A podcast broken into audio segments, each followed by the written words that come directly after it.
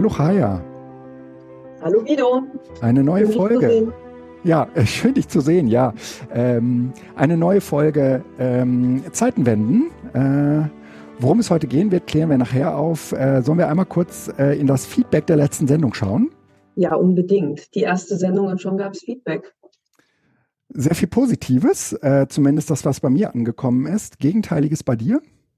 Gegenteiliges überhaupt nicht. Ähm, ein Kollege meinte, es sei ein bisschen zu lang gewesen. Da können wir uns an die eigene Nase fassen. Aber ansonsten war alles ausgesprochen positiv. Man hätte sich das gerne angehört und freut sich auf neue Folgen. Und es gab auch schon Anregungen. Darf ich noch kurz was zu, äh, zu, äh, zu lange dauern äh, sagen? Äh, das ist äh, tatsächlich ja immer ein äh, häufig äh, genanntes Problem, ähm, wenn, äh, aber da ist das, da, das ist auch viel Geschmackssache. Wenn ihr äh, auf der Webseite in dem Player ähm, äh, de, äh, da, den euch den mal genauer anschaut, dann seht ihr, dass es da einen Knopf gibt, da klappt so ein Menü runter, da könnt ihr sozusagen die einzelnen Themen, die wir im Podcast ansprechen, äh, sehen und könnt theoretisch euch den Podcast auch dadurch verkürzen, dass ihr einfach ein Thema überspringt, wenn ihr sagt, okay, das kenne ich jetzt, ich will direkt weiter zum Fazit kommen oder so etwas. Was geht? Wunderbar. Ähm, ich finde es natürlich immer toll alles, aber ich kann das gut verstehen, dass Zeit kurz ist. Ja, ja dann gab es ein paar thematische Anregungen und eine greifen wir gleich auf, nicht für heute. Heute haben wir ein anderes Thema.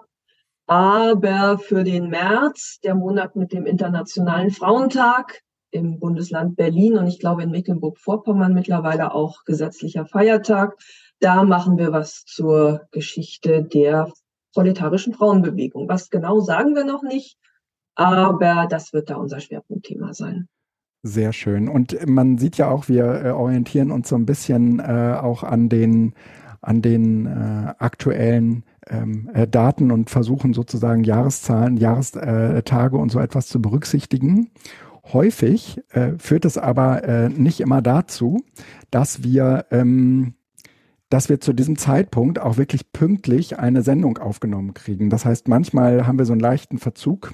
Das ist so ein bisschen wie nachträglich zum Geburtstag gratulieren. Trotzdem äh, ist es von, kommt es von Herzen und äh, ist es äh, ist natürlich eine Sendung, äh, die äh, sich, also die noch auf den Jahrestag referenzieren kann, auch wenn der eigentlich schon vorbei ist. Ja, und Oder? jeder Jahrestag hat Auswirkungen. Von daher ist das runde Datum zwar wichtig, aber wer 90 wird, bleibt das natürlich auch hoffentlich ein ganzes Jahr.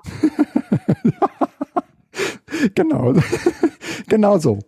Ähm, äh, Chaya, du hast mir was geschickt. Ja. Ein PDF. Ähm, die äh, Chaya, die, äh, also in, wir haben ja äh, ganz am Anfang mal so die Rollen geklärt und äh, äh Chaya ist äh, die Historikerin. Äh, äh, ich bin so ein bisschen Stellvertreter äh, für euch Zuhörende ähm, und versuche sozusagen als Nicht-Historiker die äh, ja mehr oder weniger schlauen Fragen zu stellen. Und ähm, dann äh, schickt die, äh, hat die Chaya mich dieses Mal mit Material versorgt und ich würde das gerne mal vorlesen und äh, dann äh, an dich, äh, Chaya, mit ein paar Fragen überleiten. Also, hochverehrter Herr Reichspräsident, so fängt es an.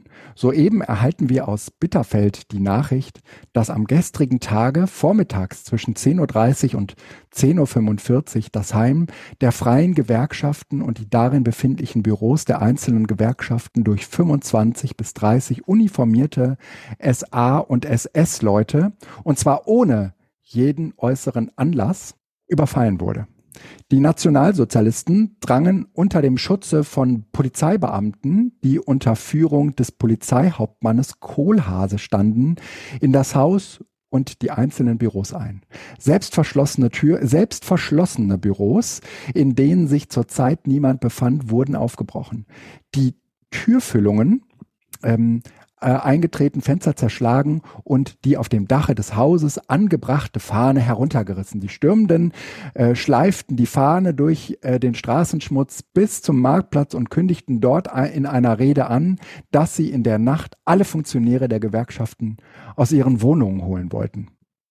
Und äh, dann äh, geht es an anderer Stelle weiter. Wir unterbreiten Ihnen Hochverehrter Herr Reichspräsident, äh, die uns mitgeteilten ungeheuerlichen Vorgänge zugleich im Auftrag von mehr als 10.000 in Bitterfeld und Umgebung Beschäftigten und in unseren Gewerkschaften vereinigten Arbeitern und Arbeiterinnen mit der dringenden Bitte, alles einzusetzen, damit Leben und Gesundheit auch der gewerkschaftlichen Vertrauenspersonen erhalten und die Rechtssicherheit schnellstens wiederhergestellt werden.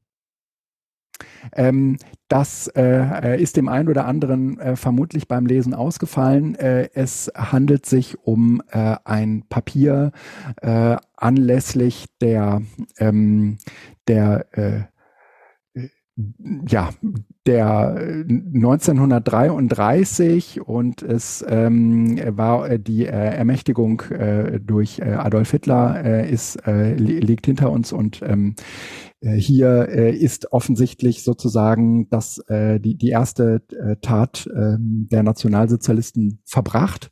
Und äh, die, die Frage ist, warum wendet man sich jetzt eigentlich an den Reichspräsidenten? Welche, welche Macht hat der denn, äh, bei äh, äh einer solchen Tat überhaupt äh, einschreiten zu können? Na, er ist Reichspräsident, könnte man sagen. Das ist aber natürlich überhaupt keine tragfähige Antwort. Aber man war damals der Meinung von Seiten des ADGB, dass der Reichspräsident solcherlei Vorfälle aufgreifen und sich dagegen wehren könnte. Wir sind ja im Moment in einer Zeit, in der wir ausgehend vom 30.01. die 90. Jahrestage der Machtübertragung der Macht an die NSDAP, Adolf Hitler als Reichskanzler und dann so verschiedene andere Ereignisse uns immer wieder vornehmen und drauf gucken. Dessen wird gedacht auf unterschiedliche Art und Weise. Und während der 30.1., glaube ich, in den meisten Köpfen bekannt ist, also früher hat man dazu gesagt Machtergreifung, mittlerweile sagen wir Machtübertragung, weil das war ein höchst ja, völlig offizieller Vorgang. Hitler und die Seinen, also er wird zum Reichskanzler erklärt, dann werden Neuwahlen für den 5. März ausgerufen. Das ist bekannt als Datum. Und Moment, ich bin ja nicht so bewandert, aber ähm, als er zum Reichskanzler erklärt wurde, war, war das keine gewählte Position? Nee, nee, das, das war so eine ah. Zeit, in der die Reichskanzler kamen und gingen. Das war die Zeit der sogenannten Präsidialkabinette seit 1930 und die Verfassung in der Weimarer Republik hat vorgesehen, dass im Notfall der Reichspräsident, das war eben dieser Paul von Hindenburg. Einfach die Kanzler einsetzen konnten. Und Ach, dann, die wurden gar nicht irgendwie vom Volk gewählt. Nee, nee. Präsident wurde gewählt und ansonsten ähm, ah, gab es Wahlen hm. in Reichstag und die wurden dann von Seiten der neuen Regierung, die sich da geformt hat, die Nazis übrigens nicht alleine, da saßen auch noch die Vertreter, ja, VertreterInnen waren es nicht, der Deutschen Nationalen Volkspartei, eine auch nicht gerade besonders Demokratischen Partei mit drin. Die haben dann für den 5. März Wahlen angesetzt und gingen davon aus, dass sie die absolute Mehrheit kriegen, die sie nicht bekamen. Aber haben sofort, nachdem sie in die Macht kamen, angefangen, ganz viele Personen auszutauschen und dem Terror auf der Straße nichts entgegenzusetzen, beziehungsweise den weiter zu befördern. Und für uns als Was meinst du mit dem Terror auf der Straße? Was, was war da los? Das war die SA, die so, als okay. mhm. Bürgerkriegsarmee in Vierteln mit hoher jüdischer Bevölkerung, in Arbeiterkiezen mhm. Leute überfallen hat. Das hat sie schon 1932 gemacht. Also von daher war das etwas durchaus Bekanntes. Auch da sind schon über- und Angriffe auf Gewerkschaftshäuser vorgenommen ah, worden. Okay. Aber da gab es noch de facto sowas wie eine Demokratie. Man konnte also verschiedene Stellen anrufen, die versucht haben, mhm. das dann auch zu verhindern. Aber das ist in dem Moment, in dem Hitler Reichskanzler ist, weg mhm. und der Straßenterror beginnt. Es gibt auch Übergriffe auf Politiker und auch auf einzelne Gewerkschafter und Arbeiter, die als links bekannt sind. Und wodurch legitimiert? Das ist ja jetzt auch so ein bisschen die Frage in diesem Brief. Ja, die, die können doch nicht einfach. Das ist doch die Polizei und so, ne? Ja, sie können, weil sie dürfen.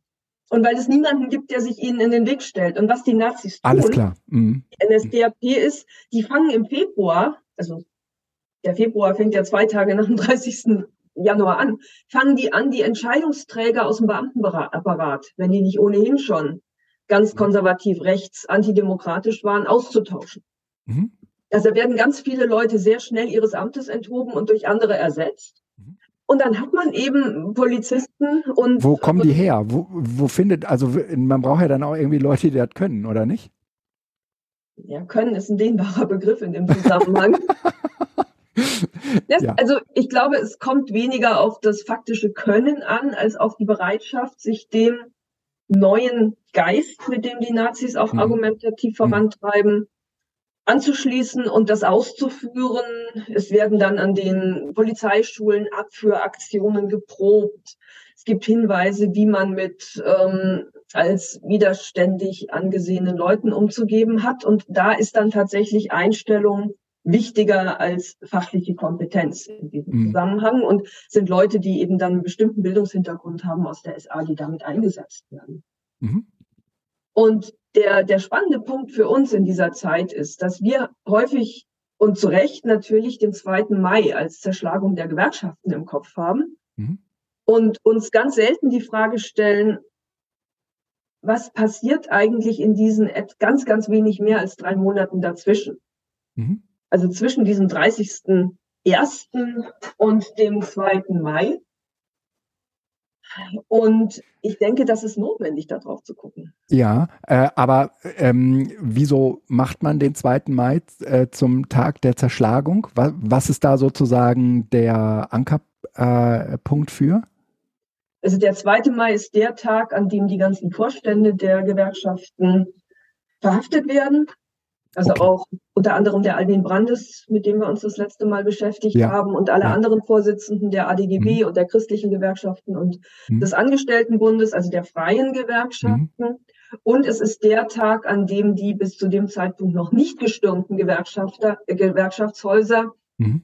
in einer konzertierten Aktion gestürmt werden und die Gewerkschaften verboten werden. Okay, und äh, das, was ich heute vorgelesen habe, das, was du mir geschickt hast, das ist sozusagen äh, ähm, der Startschuss sozusagen im Bitterfeld. Kann man das so sehen?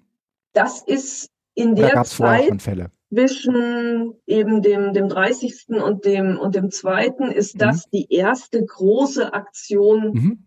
die in dieser Zeit vorgenommen wird, auch nicht ganz zufällig vom Datum her am 28.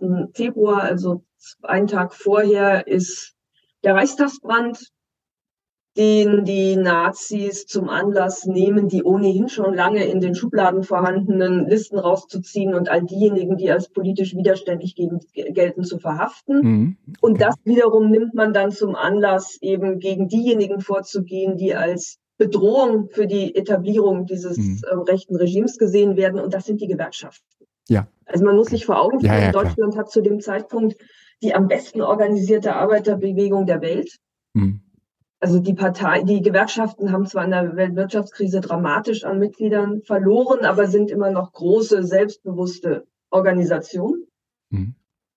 Und die Nazis ist ganz früh klar, dass wenn es Widerstand gibt, dann kommt der von links und dann kommt er nicht nur aus den Parteien, sondern auch aus den Gewerkschaften. Mhm. Und die Gewerkschaften ihrerseits sind unsicher beziehungsweise haben Angst, dass ihnen das widerfährt, was ihnen in der Geschichte schon mal widerfahren ist und sind nach dieser Machtübertragung an die Nazis in einer aus unserer heutigen Perspektive ausgesprochen ungemütlichen Situation. Also logischerweise kommt der Vor kommen die Vorstände zusammen nach dem 30. Januar, mhm. weil das eine Situation ist, mit der sie sich beschäftigen müssen, zu der sie sich auch verhalten müssen. Und Ihnen ist wahrscheinlich auch schon klar, dass Ihre politische äh, Situation nicht besser geworden ist. Ne? Nee, im Gegenteil. Es gibt auch ein Flugblatt, was dann nach dieser Vorstandssitzung vom ah, okay. 31. Mhm. veröffentlicht und verteilt wird. Und mhm. das beginnt ziemlich zu Recht, muss man sagen, pathetisch. Die Lebensinteressen der gesamten Arbeitnehmerschaft stehen auf dem Spiel. Oha. Um Angriffe gegen Verfassung und Volksrechte im Ernstfall wirksam abzuwehren, mhm so ist die Frage, was tut man jetzt? Also mhm. wird ja ganz klar umrissen, dass die Situation dramatisch ist. Mhm. Ist kühles Blut und Besonnenheit erstes Gebot. Lasst euch nicht zu voreiligen und darum schädlichen Einzelaktionen verleiten. Mhm. Mhm. Und da gibt es so eine Spannung. Also es gibt die KPD zum Beispiel, gibt es Leute, die sagen, nee, jetzt Generalstreik, weil jetzt ja. ist was passiert. Und dann gibt es diejenigen innerhalb der Organisation, aber auch Mitglieder der, der freien Gewerkschaften, die sagen, um Gottes Willen, wenn wir jetzt auf die Straße gehen, wenn wir demonstrieren, dann ähm, werden wir zerschlagen, verboten und dann sind wir kaputt. Das mhm. Wichtigste, was wir tun müssen, ist die Organisation zu retten.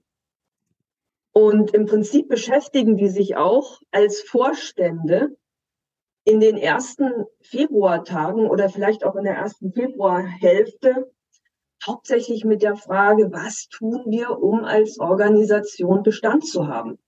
Also nicht als Organisation als Selbstzweck, sondern wir haben ja als Gewerkschaften Aufgaben. Und dass die Nazis gegen die Arbeitnehmerschaft vorgehen und dass das ein Druck auf das, was an Betriebsverfassung da ist und anderes bedeutet, das ist klar. Und deswegen gibt es viele, die argumentieren, auch in dieser Situation müssen wir nach Möglichkeit versuchen, legal zu bleiben. Und dann sind sie zum Teil auch ziemlich selbstbewusst. Also es gibt dann eben Sitz im Bundesausschuss, noch ein Zitat. Keine deutsche Regierung wird die deutsche Arbeiterschaft und ihre Organisationen überwältigen können, weil sie ihren Geist nicht unterdrücken kann. Es wird auch dieser Regierung nicht gelingen. Wir werden sehen, wie es ihnen trotzdem gelungen ist, aber wie natürlich irgendwie der Geist äh, weitergelebt hat in äh, vielen Akteuren, die sich dann sozusagen im Untergrund äh, engagiert haben. Alvin ist äh, ja zum Beispiel einer. Ja, ja, ja. Brandes und andere natürlich, mhm. aber mhm. trotzdem ist das ja das ambivalente Dilemma, um das mal als Formulierung einzuführen. Wie gelingt es, die Organisation zu bewahren unter dem Druck, der durch die Nazis ja. indirekt kommt, ja. aber dann auch sehr schnell sehr direkt. Und ja. Aber wenn ich dich, wenn ich, wenn ich den Text richtig verstehe, bezieht es sich eher darauf, selbst wenn diese ganze Organisation wegbrechen sollte, was ja auch dann tatsächlich passiert ist, mhm.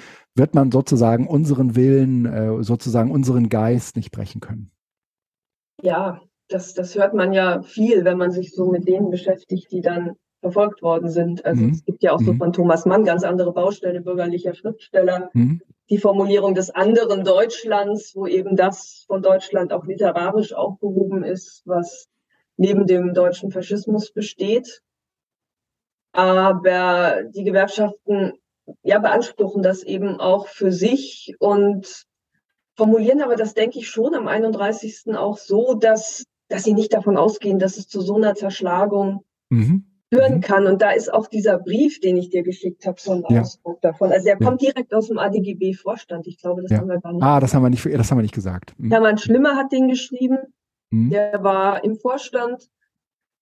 Ähm, und das ist der erste einer ganzen Reihe solcher Briefe, die wir haben und kennen. Mhm. Und die beziehen sich dann immer auf zunehmend mehr Übergriffe, Angriffe und anderes. Also Schlimme kann noch als erstes großes Ereignis sich mit Bitterfeld auseinandersetzen. Mhm. Damals eine große, gewerkschaftlich gut organisierte Gegend, vor allem Chemiebereich.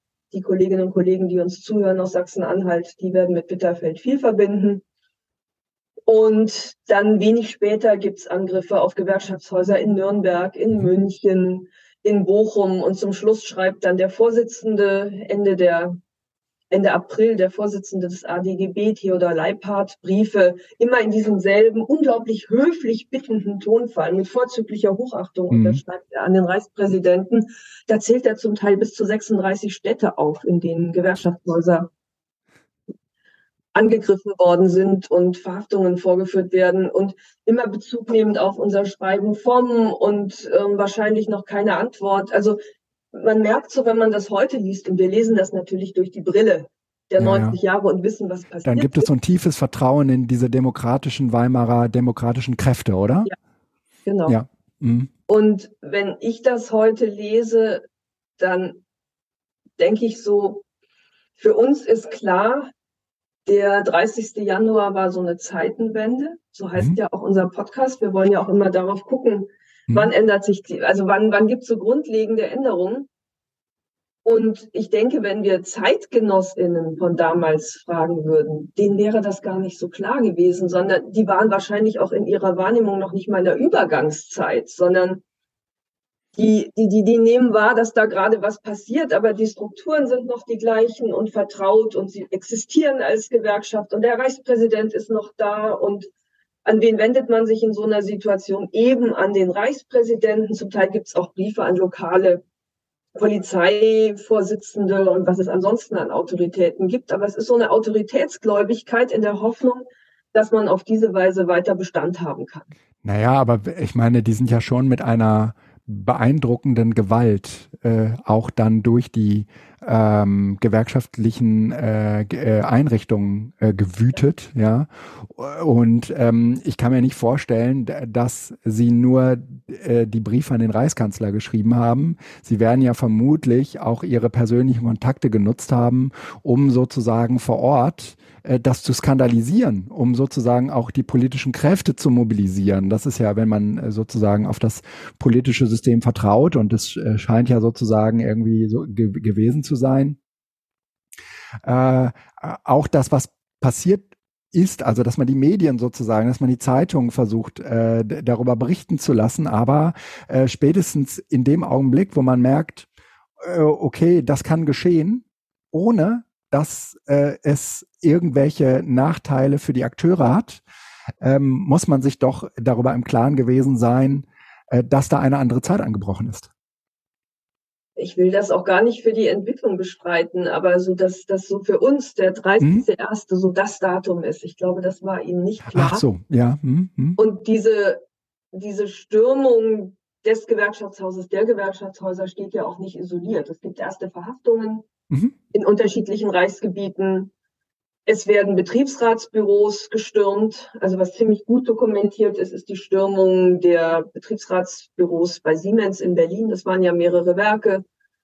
Was auch gut dokumentiert worden ist durch den damaligen Gesamtbetriebsratsvorsitzenden Lübbe, der das mhm. alles aufgeschrieben und hinterlegt und auch Gott sei Dank über 45 hinaus bewahrt hat. Zeitungsverbote, zum mhm. Teil nicht für ganz, aber zum Teil für 14 Tage, drei Wochen werden Arbeiterzeitungen verboten. Die Bundesschule des ADGB, also im mhm. Prinzip mhm. sowas wie DGB, Bildungszentrum, wird besetzt und die anwesenden Schülerinnen und Schüler werden nach Berlin gebracht. Die Lehrpersonen werden erstmal festgesetzt. Die werden dann wieder nach, ich glaube, zwei Tagen freigelassen. Aber das sind alles so Aktionen, wo deutlich wird, die, die, die stehen im Angriff und im, und werden angegriffen. Und Mobilisierung von denen, mit denen man zusammenarbeitet. Viele SPD-Politikerinnen und Politiker sind nach dem 28.02. nach dem Reichstagsbrand entweder verhaftet, im Konzentrationslager, untergetaucht oder auf der Flucht.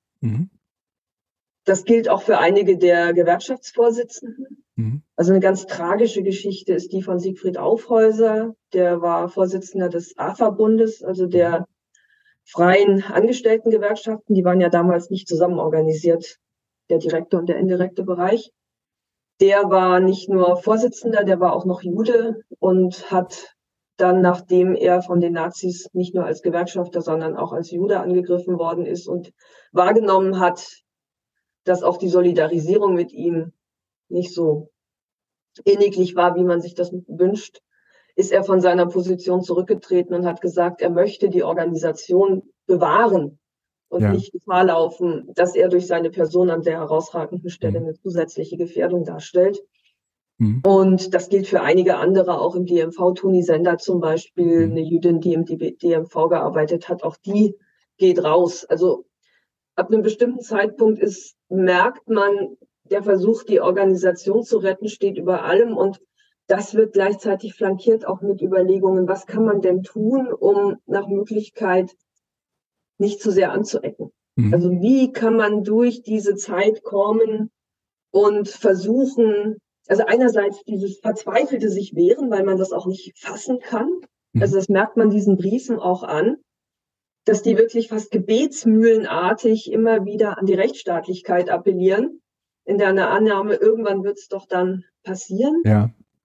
Und dann gibt es einen geringeren Kreis, der sagt, also jetzt mal ganz flapsig ausgedrückt, der Drops ist gelutscht, da wird nichts mehr passieren. Also mhm. lasst uns irgendwie einen Widerstand organisieren, ins Ausland gehen oder ja. anderes. Und dann gibt es diejenigen, die darum ringen, die Organisation zu erhalten, im Bewusstsein dessen, dass ohne gewerkschaftliche Vertretung die Situation für die abhängig Beschäftigten und für das für die proletarische Bevölkerung im faschistischen Deutschland einfach eine verzweifelte ist. Mhm. Und da finde ich spannend den Punkt, ab wann kippt das? Also ab wann wird das so eine Schachtelsituation? Also ja. nur noch draußen steht Gewerkschaft drauf. Ja. Aber die Frage ist, was ist drin? Mhm. genau, was, was ist drin? Ja, ja. Was, was, ist, was ist, von der Organisation noch über, wenn sozusagen Angst und Schrecken verbreitet, die Gewerkschaftshäuser ähm, äh, verwüstet und äh, die Betriebsräte äh, eingeschüchtert zumindest, ne? wenn, wenn nicht sogar äh, irgendwie beseitigt. Ne? Ja, das kommt später.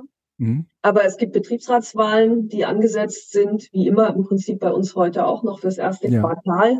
Da rechnen sie dann auch erstmal mit großen Stimmgewichten. Die Nazis haben auch ihre nationalsozialistische Betriebszellenorganisation, die ist nicht so unglaublich gut in den Betrieben verankert und bekommen auch nicht wahnsinnig viele Stimmen. Und als sich abzuzeichnen beginnt, dass die Betriebsratskandidatinnen und Kandidaten der freien Gewerkschaften viele Stimmen bekommen, dann werden die Betriebsratswahlen erstmal abgesagt mhm. von den von Seiten der der, der Behörden und der nach dem Motto ist uns zu gefährlich, ähm, wollen wir nicht wird ausgesetzt und äh, soll später wieder aufgenommen werden. Und dazu kommt es, wie wir wissen, nie.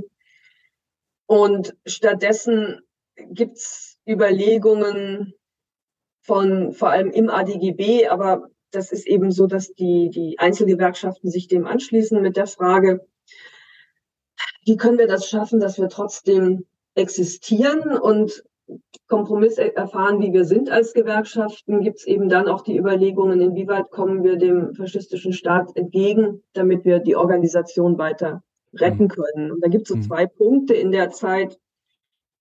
Also es gibt zum einen eine Debatte, in der durchaus im Bewusstsein darum, dass es nur noch eine Frage der Zeit sein wird, mhm. bis auch die Gewerkschaften gleichgeschaltet werden ähm, der Vorschlag kommt, dass man jetzt im Prinzip der Reichsregierung entgegenkommen muss. Also mhm. proaktiv, um selber noch gestalten zu können und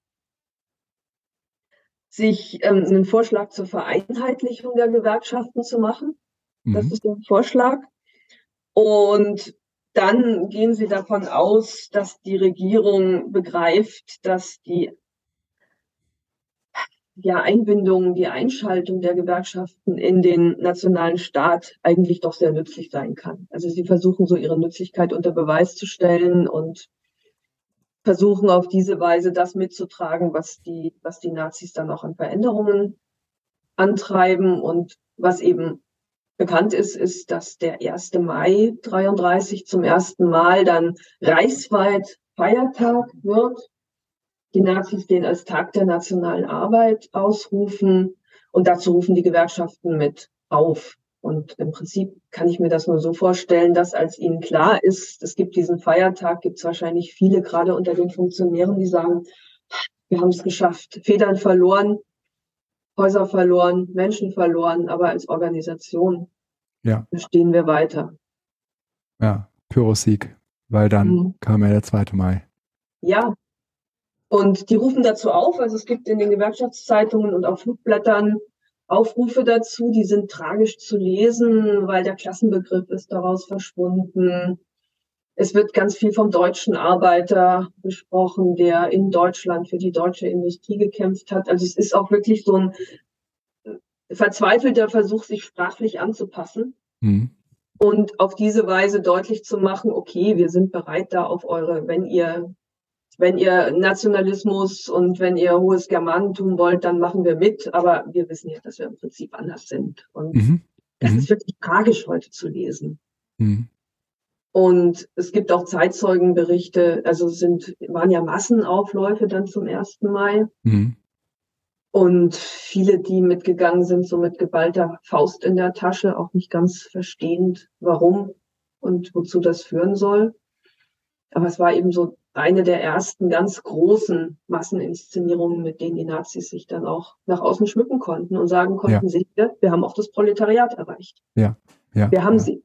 Ja, ja, und, äh, und trotzdem äh, lag es wahrscheinlich äh, ähnlich in der Schublade wie alles andere, äh, dass die Zerschlagung der Gewerkschaften anstand. Das war vorher bereits geplant. Mhm. Das, das stand völlig fest und Es braucht nur die Inszenierung am 1. Mai noch, ne? Mhm. Ja, also äh, Goebbels schreibt ja in seinen Tagebüchern immer so dieses, es ist schön, die Macht der Gewehre und Bajonette zu haben, aber schöner mhm. die Macht der Herzen. Und das ist natürlich ein besseres Bild nach außen, wenn klar ist, die Gewerkschaften stapfen geeint mit uns hinterm Hakenkreuz aus Tempelhofer Feld in Berlin genau. und auch immer das in anderen Städten gewesen ist. Das waren ja reichsweite äh, organisierte Veranstaltungen. Anstatt zu sagen, wir müssen uns da jetzt mühsam durch die durch die Betriebe kämpfen. Ja. Und die Zersch also diese, das, was wir Zerschlagung nennen, am 2. Mai ist auch etwas, was dann ganz geschickt nach außen dahingehend hinorientiert wurde, dass man sich eben gegen korrupte Gewerkschaftsvorsitzende und korrupte Funktionäre wendet. Und da ist dann auch den Mitgliedern suggeriert worden, um euch geht's uns ja gar nicht. Mhm. Ihr seid ja brave deutsche Arbeiter. Aber wir gucken uns halt die Führungsriege an und die war korrupt und dann wird über Waffenfunde und Geldkisten und gefälschte Bücher und anderes berichtet und das verfängt natürlich dann auch bei einigen, die sich das. Ja klar, ja klar, ja. Also man hat äh, man hat sich einfach äh, irgendwie ein paar Gedichte ausgedacht und äh, hat sie äh, hat hat praktisch Lügen erzählt, um äh, die um äh, die, die, diese Gewerkschaftsarbeit zu zerschlagen. Ähm, mhm. war, war denn allen klar, dass das, äh, dass das Lügenmärchen waren oder hat das wirklich gut verfangen? Du meinst den, den, die, die Geschichte rund um den ja, 1. Mai? Ja, ja, ja. Also, wenn ich mir so die, die jüngeren Funktionäre im ADGB angucke, Lothar Erdmann zum Beispiel, der so eine ganz tragische Geschichte hatte, weil der hatte die Hoffnung, wenn wir uns dem nationalen Staat andienen und da mitmachen, dann, dann werden wir gerettet sein. Der kam auch nicht aus so einer proletarisch selbstverständlich linken Tradition. Dann, dann werden wir zwar mit einigen Abstrichen, aber tatsächlich weiter Bestand haben können. Und mhm. da steht der für andere auch stellvertretend. Und von den Älteren denke ich, also wenn man es spiegelt nochmal mit dieser ganzen Gewaltgeschichte zwischen zwischen Ende, Ende Februar und Ende März, mhm. dann dürfte das für viele aus der Situation heraus, wenn man als Ziel die Rettung der Organisation sieht, tatsächlich was Erleichterndes gewesen sein. Okay. Anerkannt. Jetzt ja. dann doch. Und ja. mit unserem Aufruf kommen wir ihnen nochmal entgegen und dann werden sie kapieren, dass sie auch in einem wie auch immer gearteten faschistischen Deutschland, wobei die Begriffe damals Gewerkschaften möglich sein könnten, ja. noch nicht mhm. so verwendet haben, aber Gewerkschaften, genau, wie du sagst, Gewerkschaften noch brauchen. Mhm. Und dann machen wir Anpassungsversuche und anderes ja, ja. mehr, aber die Erleichterung ist da. Mhm. mhm. Und das ist, denke ich, der Punkt, über den es heute lohnt nachzudenken. Also bis ja. zu welchem Punkt wir bereit sind, Jetzt sind wir nicht in einer vergleichbaren Situation. Also da, da muss man sich jetzt gar nicht, muss man nicht Gefahr laufen, irgendwelche schiefen Vergleiche zu ziehen. Aber so generell die Frage, wie positionieren wir uns auch zu gesellschaftspolitischen Veränderungen? Also machen wir alles mit? Wem reichen wir wie die Hand? Und was ja, ist so unser ja. Kern? Und vor dem Hintergrund, den du, den, den du so äh, erzählst, habe ich gerade so bei mir gedacht, das ist ja in gewisser Weise auch eine Instrumentalisierung des ersten Mals gewesen. Also äh, wenn man das jetzt mal aus so einer faschistischen äh, Perspektive sieht, ja. Also ähm, äh, so ein bisschen äh, die, die, die äh, Einheit mit den äh, Arbeitern, nicht mit der Gewerkschaft, aber mit den Arbeitern zu, ja. zu simulieren.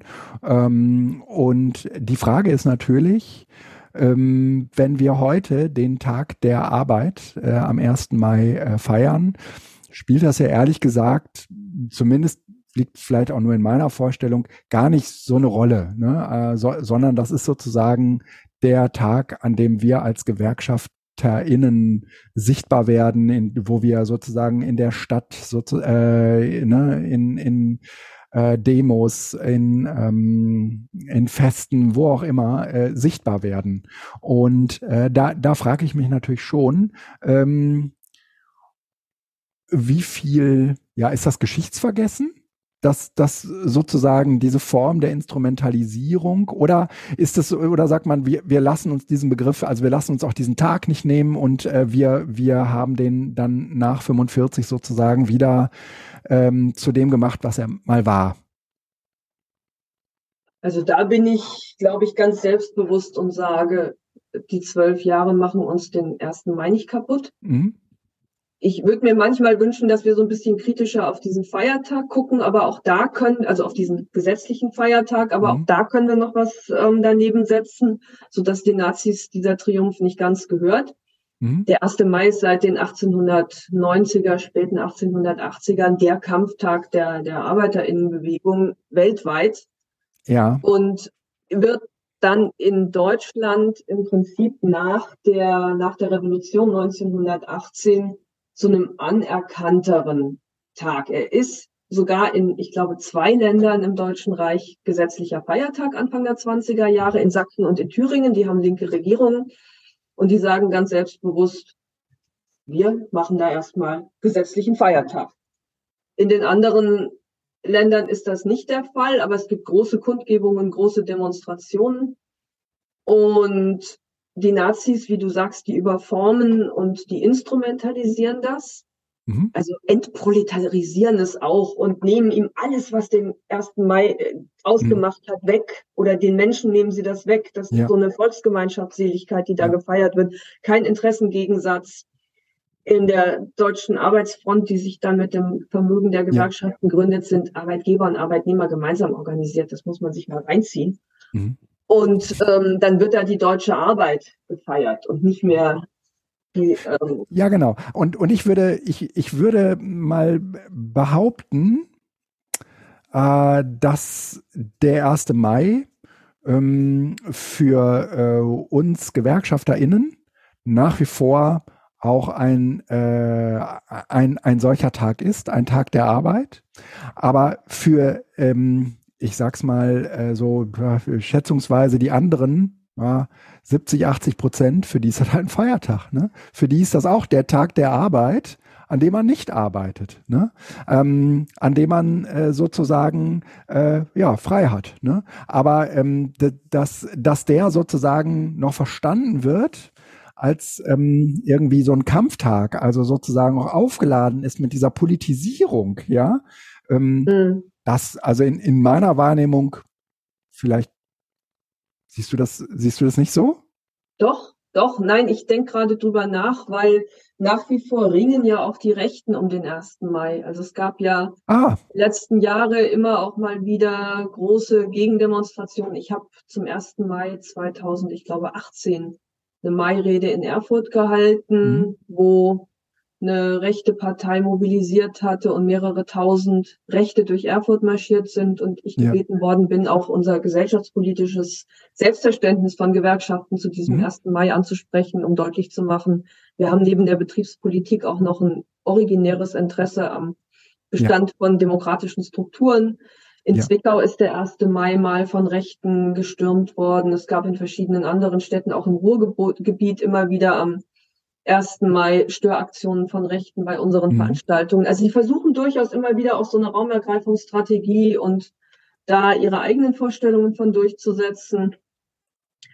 Also das ist nicht unumstritten und was für uns gilt, ist einfach, dass wir ein breiteres Bewusstsein auch wieder dafür entwickeln, worum es am 1. Mai eigentlich geht. Ja. Und das kann man auch, also ich, ich bin jetzt auch nicht so drauf, dass ich denke, man, man muss das generell nur mit dem Bezug auf den Faschismus und die Erfahrungen nee, von 32 nee, nee. machen, aber trotzdem ist das ein wichtiger Punkt. Also wir führen ja auch die Debatten immer wieder mit unseren Leuten, wenn, wenn es dann heißt, ja, aber ihr müsst euch doch auf euer Kerngeschäft konzentrieren und das Kerngeschäft ist Betriebspolitik und Arbeitszeit und Lehrer mhm. und Eigenkonzipierung mhm. und sonst was. Und was ich da wichtig finde als Punkt ist, das stimmt ja alles. Also ohne Betrieb und ohne Arbeit gäbe es uns als, dann bräuchte man uns als Gewerkschaften nicht. Ja. Aber wir haben uns ja ganz bewusst und das auch nochmal verstärkt nach 45 mit der Erfahrung des Faschismus in den Satzungen, also bei uns ist mhm. der Paragraph 2, den Auftrag gegeben, dass wir uns auch für Demokratie einsetzen und für alles, was ähm, zum Bestand der Demokratie auch notwendig ist, bis hin zum Verweis darauf, dass wir eben auch wenn die Demokratie bedroht ist, zum Widerstand aufrufen können mit dem Verweis aufs Grundgesetz. Mhm. Und das steht ja nicht nur deswegen drin, weil noch Papier übrig war und man irgendwas mhm. schreiben wollte, sondern weil wir diese Erfahrung gemacht haben, mhm. dass ohne Rechtsstaatlichkeit dann auch keine gute Betriebspolitik mehr gemacht ja. werden kann. Ja. Also wir ja. tun das, wenn wir es nicht einfach aus Gründen des wahren, guten, schönen nach Goethe tun, dann tun wir es aus Selbsterhaltungs. Ja. Ja. Und das und, muss deutlich ja, werden. Ja, ja, ja. Jetzt, jetzt, wo du es so so sagst, vielleicht ist das mit dem Geschichtsvergessen, das nehme ich mal ein Stück zurück und äh, und und äh, behaupte nicht ganz das Gegenteil und und, und sage, ähm, es ist halt ein ein ein Tag, ähm, an dem wir uns daran erinnern, dass äh, die die Arbeiterschaft sich zu politisieren hat, dass die sich sozusagen irgendwie zu emanzipieren hat und ähm, da, äh, dass sie sozusagen auch eine politische Kraft darstellen, die äh, eben äh, jetzt nicht nur, nicht nur in so einem marktwirtschaftlichen Sinne am Ende ihre, äh, ihre, ihre Arbeitskraft niederlegt, um sozusagen Druck auszuüben, sondern dass sie sozusagen eine politische Kraft da, darstellt. Ja, Und das ist ja, wenn man äh, jetzt nochmal äh, in, die, in die Vergangenheit schaut, vermutlich auch ein äh, Grund dafür gewesen, die sich, die, die sich der Gewerkschaften relativ schnell zu entledigen, weil da natürlich Widerstand zu erwarten gewesen wäre, den man äh, nicht hat gebrauchen können in diesem in dieser faschistischen Weltordnung. Ja, und das Verrückte ist, dass der Widerstand nicht kam. Also, dass man im Prinzip, dass ja, die Gewerkschaften sich ganz legalistisch ja. darauf verlassen haben, dass der Rechtsstaat schon irgendwie greifen wird. Und ich glaube, der andere Punkt, den man daraus ziehen muss, wir sind im Notfall, wenn es nicht anders geht, in Tarifauseinandersetzungen streikbereit. Mhm. Und Gott sei Dank verlaufen unsere Streiks anders als die in Ländern, in denen die politische und wirtschaftliche Situation anders ist. Also wir mhm. können da unbesorgt zum Streik aufrufen, aber trotzdem ist der Streik auch eine scharfe Waffe und ein scharfer Eingriff. Ja. Und möglicherweise ist das etwas, wo man mit dem Blick auf diesen Februar, März 32 zurückblickend sagt, das müssen wir auch bereit sein, im Zweifel mit dem Angriff auf den demokratischen Boden, auf dem wir stehen, bereit sein zu tun und auch da schärfer reagieren, als es die aus der, ihrer Situation, aus der heraus sie das dann abgeleitet haben, unsere Vorgänger waren, getan haben. Also, dass es nicht nur um den Bestand der Organisation geht, sondern dass es dann eben auch Demonstration, Widerstand, konzentrierte Aktion dagegen geben muss. Mhm, mh. Und es auch tatsächlich ernst zu nehmen. Also manchmal lese ich diese, diese Briefe und Dokumente und frage mich, wie, wie gesagt, wir gucken durch die 90 Jahre zurück und alle ja, Erfahrungen, aber ja generell ist es ja keine verkehrte, kein verkehrter Ratschlag zusammen. Man sollte erstmal alles ernst nehmen, was solche mhm. Leute tun und machen und beabsichtigen und von sich geben und nicht ähm, so nach dem Motto, weil nicht sein kann, was nicht sein darf, davon ausgehen, ausgehen, dass es schon gut werden wird. Und wenn ich es gab die Stimmen, die sich dem entgegengesetzt haben, die das anders formuliert haben. Und es ist auch nicht so, als ob die Analyse dessen, was die Nazis sind und was der Faschismus bedeutet, in den Gewerkschaften nicht vorhanden gewesen wäre. Und vielleicht ist das tatsächlich die Überlegung, die wir für uns da mitnehmen müssen, dass man sich im Zweifel, wenn ein Kampf möglicherweise schon verloren ist, dann aber trotzdem dagegen wehrt ja. und aufsteht. Ja. Also das mit der tragischen Figur von Lothar Erdmann, was ich vorhin gesagt habe, der war jemand, ich finde das, ich finde das schwierig, weil der wirklich ganz dicht an die Nazis ran wollte und ähm, wenig Hemmungen hatte, auch in einem faschistischen Deutschland dann eine Organisation, die sich Gewerkschaft nennt, aber den Rahmenbedingungen unterworfen ist, ja. weiter fortbestehen zu lassen. Der wird verhaftet und der wird Ende der 30er Jahre im Konzentrationslager ermordet. Mhm. Der ist zu Recht jemand, an den wir heute als eines der zahlreichen Opfer der Gewerkschafterinnen und Gewerkschafter, die Opfer der Nazis waren, erinnern. Mhm. Und trotzdem gebietet es der Anstand auch zu sagen, dass es eben Menschen gab, die da das ihre also dazu beigetragen, überhöht das jetzt auch, aber die zumindest da eine Bereitschaft und eine Hoffnung mit verbunden haben, dass man in dem Deutschland bestehen könnte. Ja. Und das finde ich ist die Herausforderung, die dann auch deutlich macht, es gibt eben nicht nur Gut und Böse, sondern es sind gerade diese Ambivalenzen, die in diesen Entscheidungen eine Rolle gespielt haben. Mhm, mh. Du äh, hast, also wir sind jetzt so ein bisschen nahtlos, wunderbar natürlich, äh, äh, übergegangen zu äh, den Lehren für heute. Ähm, ich würde gerne nochmal in diesem Zusammenhang, weil unser Podcast ja Zeitenwenden heißt, äh, in diesem Zusammenhang auf ähm, die Zeitenwenden, äh, auf die Zeitenwende äh, eingehen, die äh, speziell jetzt in, in diesem Zeitraum zwischen dem 30. Äh, äh, 1. und dem 2.5. der Zerschlagung der Gewerkschaften äh, liegt. Ähm, magst du auch nochmal mit diesem Bezug auf heute ähm, so, so ein wenig versuchen, uns diesen, diesen, diese Zeitenwende nahe zu bringen? Ja, ganz aktuell. Wir, wir sind ja mit dem Begriff der Zeitenwende deswegen im Moment so inniglich verbunden, weil wir das vor einem knappen Jahr im Bundestag gehört haben. Und wahrscheinlich ist das auch gar nicht so originell gewesen, den Podcast Zeitenwenden zu nennen, aber ich finde den Begriff trotzdem der gut, super. weil der, der Titel ist super. ein Begriff mit doppeltem Boden ist. Und wenn wir uns daran erinnern, also nein, Zeitenwende ist ein sehr relativer Begriff, weil immer die Frage ist, wann wendet sich denn die Zeit und wird das von den Zeitgenossinnen und Genossen auch mhm. tatsächlich mhm. zu dem Moment erkannt, mhm. an dem das passiert. Mhm. Und im Blick auf heute würde ich sagen, dass möglicherweise die Zeitenwende gar nicht anlässlich der, was war das denn, der, die Rede im Bundestag war am 24. war der Überfall, 27. glaube ich, mhm. 27., 28. Februar, sondern die Zeitenwende möglicherweise schon 2014 passiert. Da hatten wir den Begriff einfach noch nicht so eingeführt, ne? Mhm. Ja, ja, aber ähm, im Bewusstsein ja. reagiert man danach. Und mhm. wenn ich heute auf die Zeit 30. Januar, dann würden sich wahrscheinlich von 100 Anwesenden 99 darauf einigen, klar, die Machtübertragung an die Nazis, das ist die Zeitenwende. Ja. Da, da ändert sich alles grundlegend. Das können wir heute historisch so herleiten und begründen und sehen das ja. für viele, für diejenigen, die politisch aktiv waren, die links waren, die politisch davon betroffen waren, war ja. das auf jeden Fall ein ganz signifikantes Datum. Ja.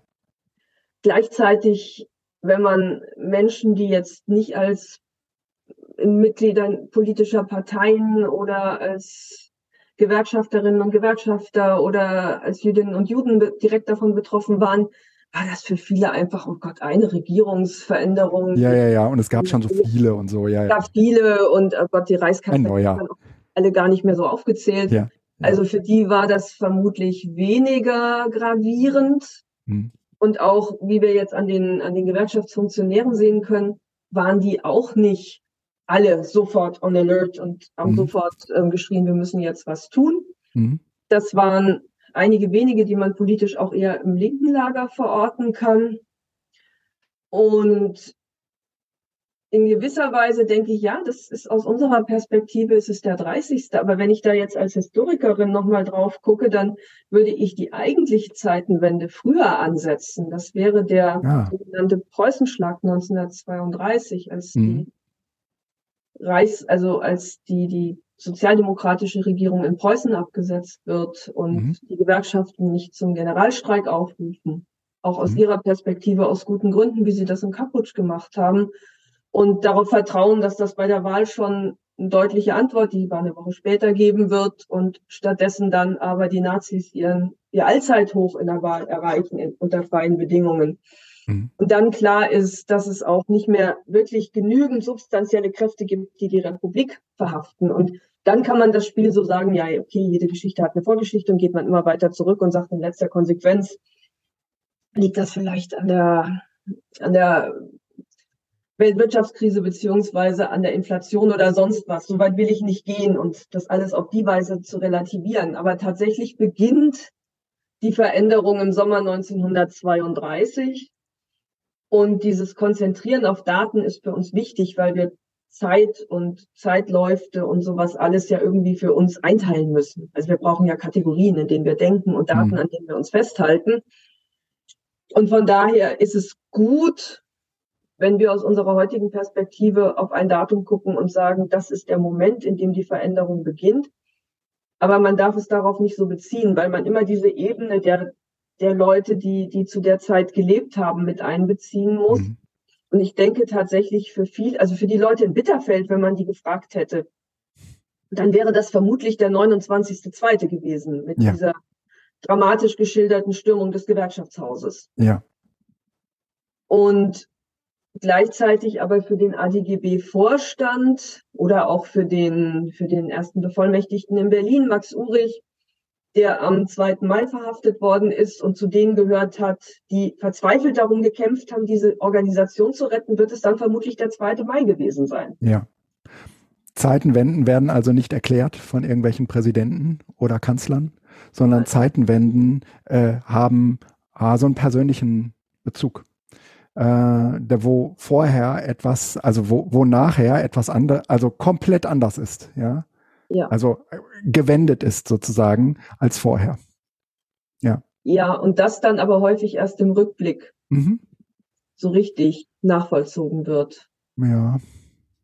Ja, findest du? Also ich, ich, ich würde zum Beispiel, äh, wenn man, wenn man jetzt die Bitterfelder nimmt, für die war das natürlich in dem Augenblick genau so. Ne? Ähm, aber du hast recht. Du hast recht. Es gibt, es gibt natürlich irgendwie so Dinge, ähm, wo man erst im Nachhinein merkt, was sie sozusagen alles ausgelöst haben danach. Ne?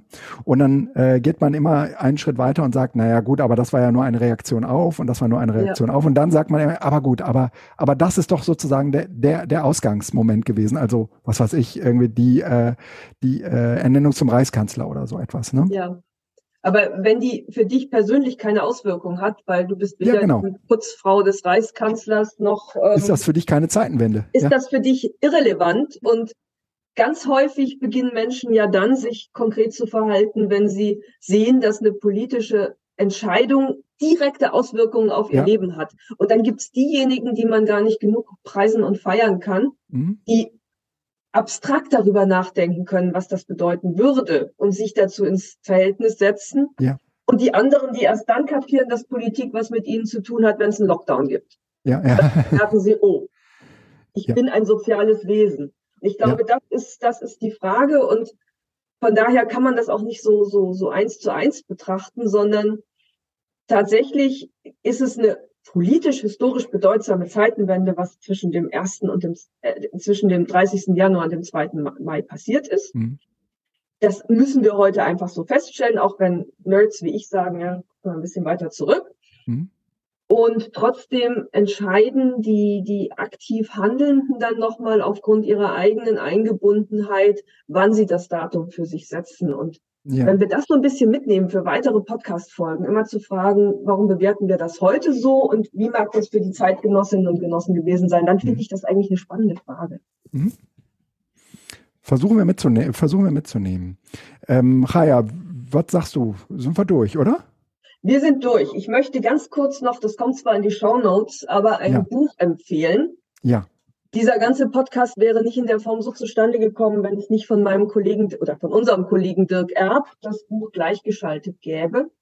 Das findet man in gut sortierten Bibliotheken. Mhm. Im Buchhandel weiß ich gar nicht, ob das noch verfügbar, hältbar ist, aber man kann es antiquarisch kaufen. Ah, okay. Er hat mhm. sich die Mühe gemacht, alle Dokumente, alle Quellen zusammenzutragen, wie zum Beispiel den Brief der Bitterfelder, die sich auf die Zeit von 1932 mit den ersten Überfällen bis kurz nach dem 2. Mai beziehen, mit einer unglaublich guten, kurzen, knappen, prägnanten Einleitung und dann einfach diese Quellen und Bilder. Es ist keine schöne gute Nachtlektüre, aber wer sich im Thema interessiert, weiter fortbilden möchte, dem und der sei das Buch ans Herz gelegt.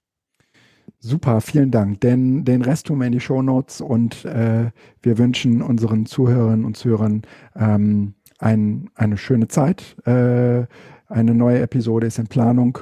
Äh, Vorschläge und und äh, Rückmeldungen nehmen wir gerne entgegen. Äh, unsere E-Mail-Adressen schreiben wir vielleicht auch nochmal mit in die Show Notes, dann könnt ihr uns darüber gerne erreichen. Die Show Notes findet ihr übrigens äh, in dem jeweiligen Beitrag unter dem Player ähm, dann äh, äh, aufgelistet. Super. Danke, Danke Raya. Ja, alles Gute. Bald. Tschüss. Tschüss.